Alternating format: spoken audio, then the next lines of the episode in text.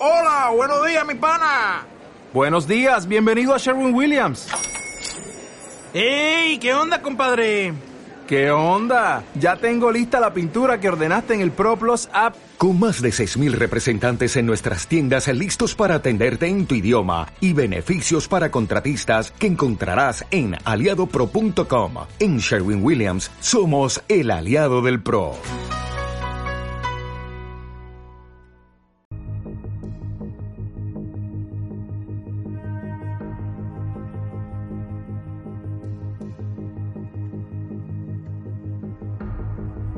Superviviente de August Derleth.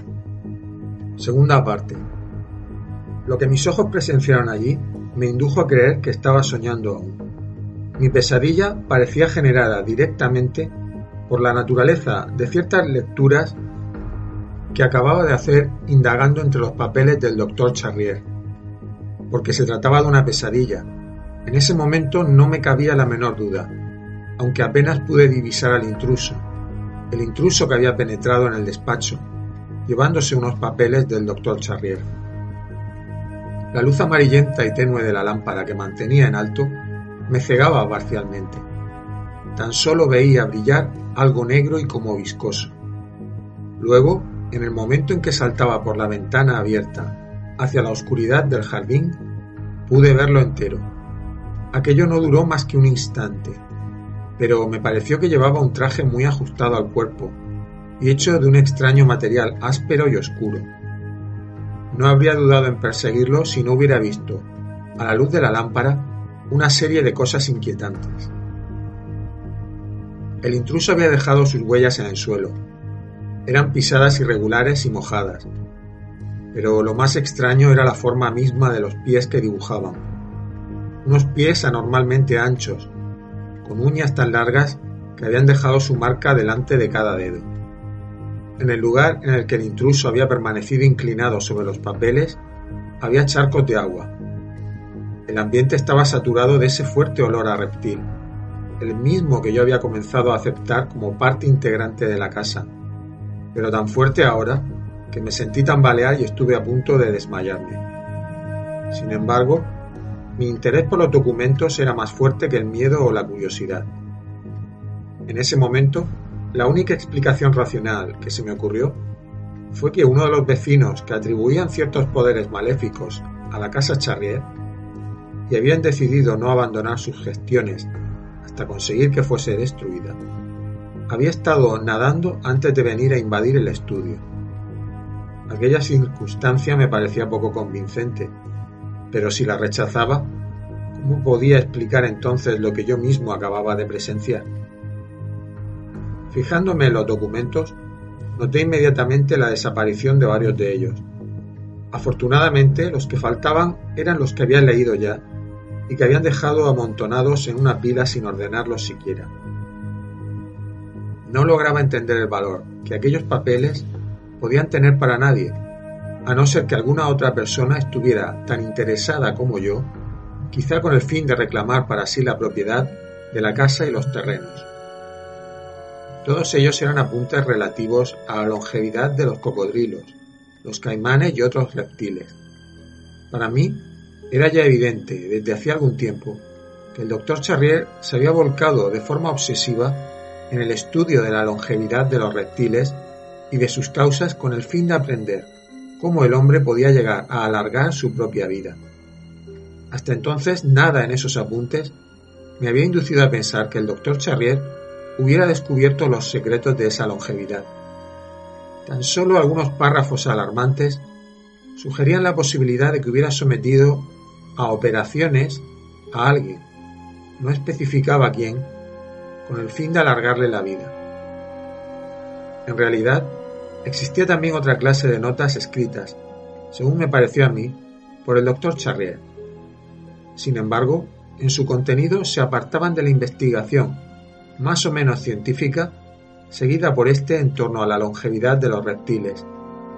Se trataba de una serie de enigmáticas referencias a ciertas criaturas mitológicas, entre las cuales dos eran frecuentemente citadas, Cthulhu y Dagon. Eran, por lo visto, deidades del mar en alguna mitología muy antigua y de la que nunca había oído hablar hasta entonces. Los misteriosos apuntes se referían también a otros seres, hombres, llamados los profundos, que gozaban de una longevidad muy larga y estaban al servicio de esos dioses antiguos. Eran evidentemente unos seres anfibios que vivían en la profundidad de los océanos. Entre aquellos apuntes se encontraban las fotografías de una estatua monolítica particularmente horrenda y con marcados rasgos saurios. Estaba acompañada del texto siguiente. Costa este de la isla de Iboa, Marquesas. Ídolo. En otras fotografías aparecía un tótem de los indios de la costa noroeste. Su parecido con la primera estatua era inquietante. La misma anchura, los mismos rasgos acusados de reptil. Sobre una de esas fotos, el doctor Charrier había anotado Tótem de los indios Kawakitu, estrecho de Katsino, parecido a los construidos por indios Tingli. Estas extrañas anotaciones mostraban claramente que su autor estaba dispuesto a estudiar cualquier antiguo rito de brujería, cualquier superstición religiosa primitiva, con tal de que aquello le sirviera para alcanzar su objetivo. No tardé mucho en darme cuenta de cuál era la naturaleza de ese objetivo. El doctor Charrier, evidentemente, no se había volcado en el estudio de la longevidad por puro amor al estudio. No, lo que él pretendía con ello era conseguir alargar su propia vida, y en sus apuntes ciertos indicios espeluznantes daban a entender que, al menos parcialmente, había tenido éxito. Este era un descubrimiento desagradable, que me impedía apartar de mi mente el recuerdo del extraño misterio que envolvía los últimos años y la muerte del primer Jean-François Charrier, cirujano también, así como el nacimiento del último doctor Jean-François Charrier, muerto en Providence en el año 1927. Aunque los acontecimientos de aquella noche no me habían asustado excesivamente, opté por comprar una pistola Luger de segunda mano y una linterna. La lámpara me había impedido ver durante la noche, cosa que en idénticas circunstancias no me ocurriría con una linterna. Si el visitante nocturno había sido uno de los vecinos, estaba seguro de que esos papeles no harían otra cosa que llamar su atención, y tarde o temprano volvería. Ante esa posibilidad, deseaba estar preparado. En caso de que me sorprendiera nuevamente el merodeador en la casa que yo había alquilado, estaba decidido a disparar si no obedecía mi orden de alto. Por supuesto, era un caso extremo al que no deseaba llegar. La noche siguiente reanudé mi lectura de los libros y papeles del doctor Charrier. Era indudable que muchos de los libros habían pertenecido a antepasados suyos, pues databan de siglos atrás, una de las obras, escritas por R. Weisman y traducida del inglés al francés, apoyaba la tesis de una relación existente entre el doctor Jean-François Charrier, alumno de Weisman en París, y ese otro cirujano del mismo nombre que había vivido hasta hacía poco en Providence, Rhode Island. En conjunto, era un curioso batiburrillo de libros. Los había en casi todos los idiomas conocidos, desde el francés hasta el árabe, me era imposible traducir la mayor parte de los títulos, aunque leía francés y tenía ciertas nociones de otras lenguas románicas. Me era totalmente incomprensible el significado de un título como un Aussprechlichen Kulten de von Hull, y si sospechaba que se trataba de un libro del mismo estilo que el Cultes des Gaules, el conde de Erlet, era porque se hallaba colocado junto a él. Libros de zoología estaban mezclados con gruesos tomos que trataban de antiguas culturas. En esa mezcolanza se encontraban publicaciones como un estudio sobre la relación existente entre los habitantes de Polinesia y las culturas del continente suramericano, con especial referencia a Perú, los manuscritos panacóticos, De Furtivis Literatum, Notis, de Giambattista Porta, la criptografía de Guinness, el Damaenolatría de Remigius, la era de los saurios de Bamford, una colección del transcript de Aylesbury, Massachusetts, etc. Era indudable que por su antigüedad muchos de estos libros eran valiosísimos. Gran cantidad de ellos habían sido editados entre 1670 y 1820 y se encontraban en perfecto estado de conservación, pese a haber sido constantemente manipulados. Sin embargo, aquellas obras tenían poco interés para mí. A veces pienso que, por no haber dedicado un poco más de tiempo a su examen, perdí en esa ocasión la oportunidad de aprender aún más de lo que aprendería luego. Pero el dicho afirma que tener demasiados conocimientos acerca de temas que el hombre haría mejor en ignorar es más pernicioso que tener pocos. Otro de los motivos que me impulsaron a abandonar tan pronto el examen de todos aquellos libros fue un descubrimiento que hice. Oculto entre ellos encontré algo que a primera vista me pareció un diario. Un examen más minucioso me convenció de que aquello no era tal cosa, sino una simple libreta, porque las primeras fechas apuntadas en ella eran tan remotas que no podían corresponder a ningún momento de la vida del doctor Charrier, por muchos años que hubiese logrado vivir. Y sin embargo era evidente que, desde las primeras y más antiguas hojas hasta las últimas y más recientes, todas las anotaciones habían sido escritas por la misma mano. En todas ellas se reconocía la pequeña y angulosa letra del difunto cirujano. Supuse entonces que, recopilando viejos papeles, el doctor Charrier había encontrado ciertas notas de su interés y decidido copiarlas en su libreta para poder tenerlas reunidas y ordenadas por orden cronológico. Además de las anotaciones, en aquellas páginas figuraban también unos dibujos que producían indudablemente una gran impresión, pese a la poca maestría con que habían sido realizados. En cierto sentido, recordaba las primeras obras de ciertos artistas autodidactas. La primera página del manuscrito empezaba con la nota siguiente. 1851. Arkham. Asef Goade. P. A continuación venía lo que me pareció ser el retrato de Asef Goade. Era un dibujo en el que determinados rasgos de su fisonomía, más propios de un batracio que de un hombre, habían sido intencionadamente realzados. Tenía la boca anormalmente ancha, los labios como de cuero, cuarteado, la frente muy baja y ojos que parecían recubiertos por una membrana. Era una fisonomía chata, claramente similar a la de una rana. El dibujo ocupaba casi la totalidad de la página. Del texto que le acompañaba, deduje que se trataba del relato del descubrimiento, en el campo de la pura investigación intelectual, pues era imposible de toda evidencia que existiera semejante criatura de una especie subhumana. ¿Podía la inicial P referirse a los profundos, cuyo nombre había leído en notas anteriores? Para el doctor Charrier, en cambio, aquel ejemplar de esa especie subhumana era una realidad, una verificación en el curso de su investigación, que le permitiría demostrar la existencia de un parentesco entre el batracio y el hombre, y por lo tanto, entre éste y el saurio. A continuación venían otros apuntes de la misma naturaleza.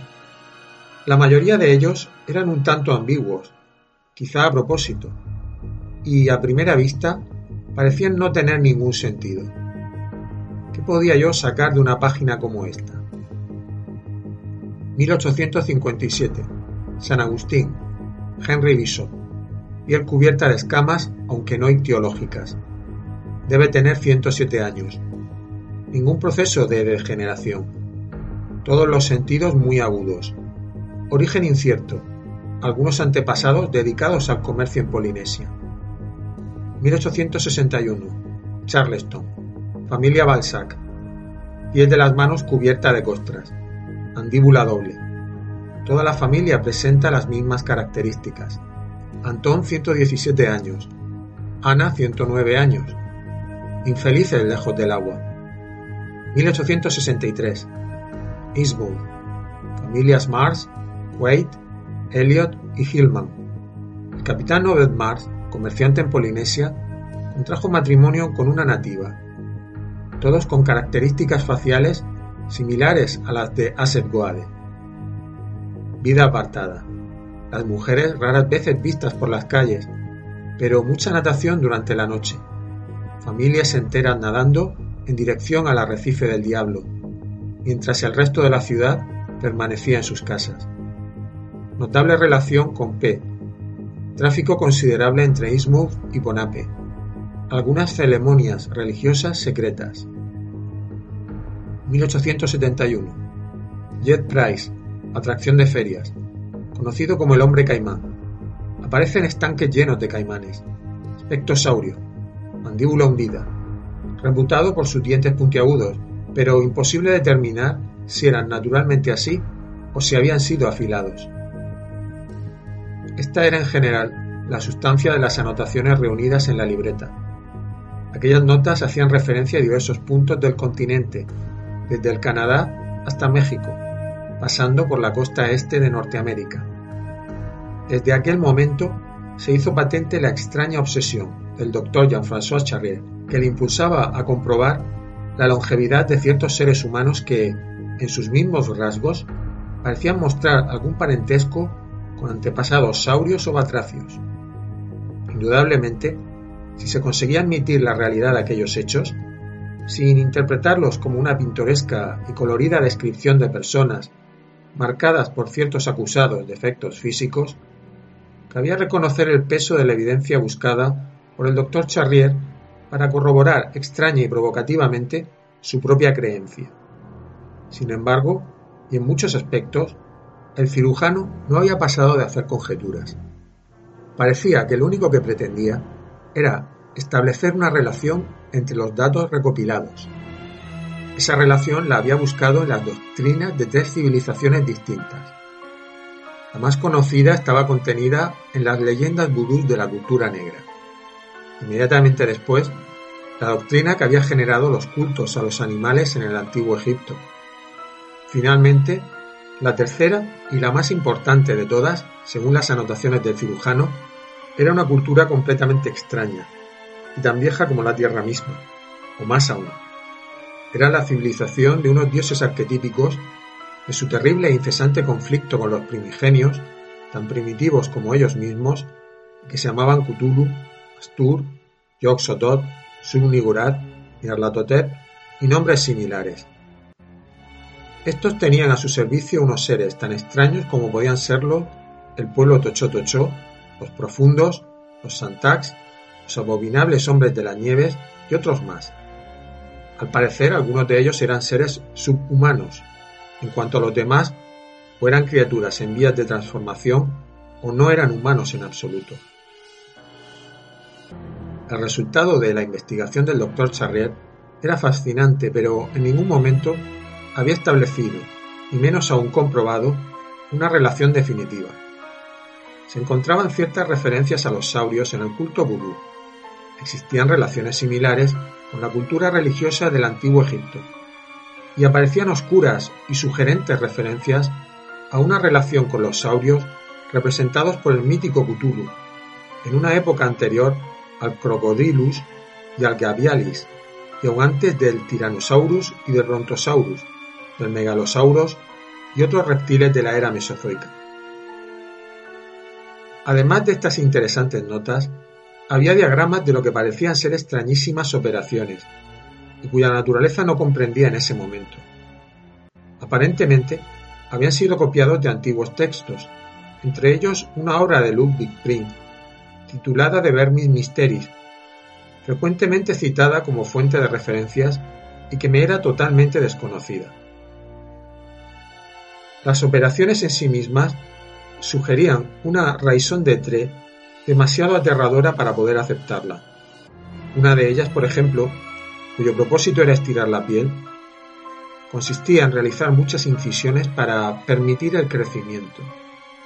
Otra explicaba cómo un sencillo corte en cruz en la base de la columna vertebral era suficiente para lograr una extensión del hueso de la cola. Lo que estos fantásticos diagramas sugerían era demasiado horrible para ser contemplado, pero sin duda formaba parte de la extraña investigación realizada por el doctor Charrier.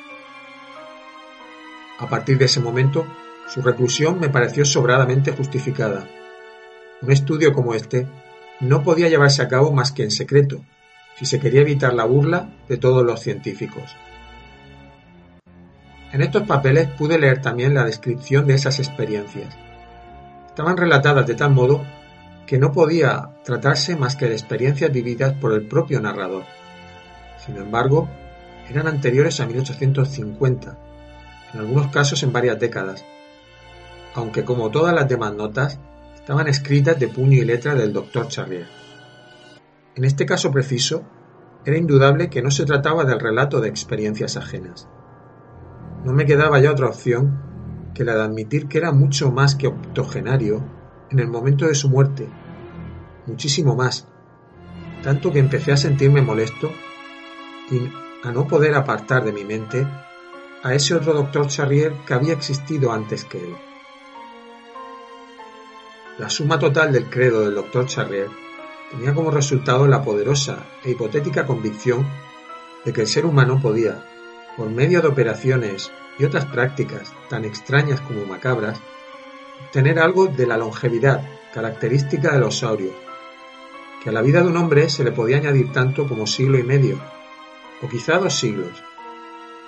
Al finalizar ese periodo, el individuo se retiraba a algún lugar húmedo para dejarse caer en un estado de semi-inconsciencia, que venía a ser una especie de gestación, hasta el momento en que se despertaba, con ciertas alteraciones en su aspecto, y comenzaba otra larga vida.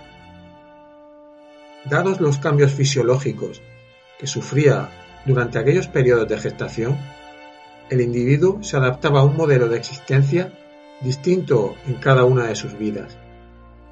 Para justificar esta teoría, el doctor Charrier se había apoyado únicamente en un gran número de leyendas, algunos datos de naturaleza similar y relatos especulativos de curiosas mutaciones humanas que se habían dado en los últimos 291 años. Esa cifra cobró un significado mayor para mí cuando caí en la cuenta de que ese era justo el tiempo que había transcurrido desde la fecha del nacimiento del primer doctor Charrier hasta el día de la muerte del otro cirujano. No obstante, en todo ese material no había nada que sugiriera un procedimiento concreto de tipo científico, con pruebas aducibles. Solo se daban indicios y vagas sugerencias, quizás suficientes para llenar de horribles dudas y de un convencimiento espantoso y a medio cuajar a un lector fortuito, pero que no podían llegar a satisfacer el rigor de cualquier hombre de ciencia. ¿Hasta qué punto habría seguido profundizando en la investigación del doctor Charrier? Lo ignoro. Quizá habría ido mucho más lejos si no hubiera ocurrido aquello que me hizo gritar de horror y huir de la casa de Benefit Street, dejando que ella y su contenido siguiesen esperando al superviviente que, ahora sí lo sé, no se presentará nunca. Ahora ya no tiene remedio. La casa es propiedad municipal y será destruida. Estaba examinando estos hallazgos del doctor Charrier cuando me di cuenta, con eso que la gente llama el sexto sentido, de que estaba siendo observado detenidamente. No queriendo volverme, hice lo siguiente. Abrí mi reloj de bolsillo y colocándolo delante de mí, utilicé el pulido y brillante interior del estuche a modo de espejo, para que en él se reflejaran las ventanas que estaban a mis espaldas. Y vi ahí, reflejada difusamente, la más horrible caricatura que puede imaginarse de un rostro humano. Me dejó tan estupefacto que sin pensarlo, volví la cabeza para observarlo directamente. Pero no había nada en la ventana, excepto la sombra de un movimiento. Me levanté, apagué la luz y me acerqué a la ventana. Una silueta alta, curiosamente encorvada que, medio agachada y arrastrando los pies, se dirigía hacia la oscuridad del jardín. ¿Fue realmente eso lo que vi? Creo que sí, pero no estaba tan loco como para perseguirlo. Quienquiera que fuese vendría otra vez, como había venido la noche anterior. De modo que, mientras esperaba, me puse a sopesar las distintas explicaciones que me venían a la mente Impresionado aún por mi visitante nocturno, confieso que coloqué encabezando la lista de sospechosos los vecinos que se oponían a que la casa Charrier siguiese en pie. Posiblemente pretendían asustarme para que me marchara, pues ignoraban que mi estancia en la casa iba a ser tan breve. Podía pensar también en la posibilidad de que hubiese algo en el estudio que deseaban obtener. Pero esa eventualidad no me pareció muy convincente, porque si tal era su intención, habían tenido tiempo de sobra para conseguirlo durante el largo periodo en que la casa estuvo deshabitada. Lo cierto es que en ningún momento se me ocurrió pensar en la verdadera explicación de los hechos.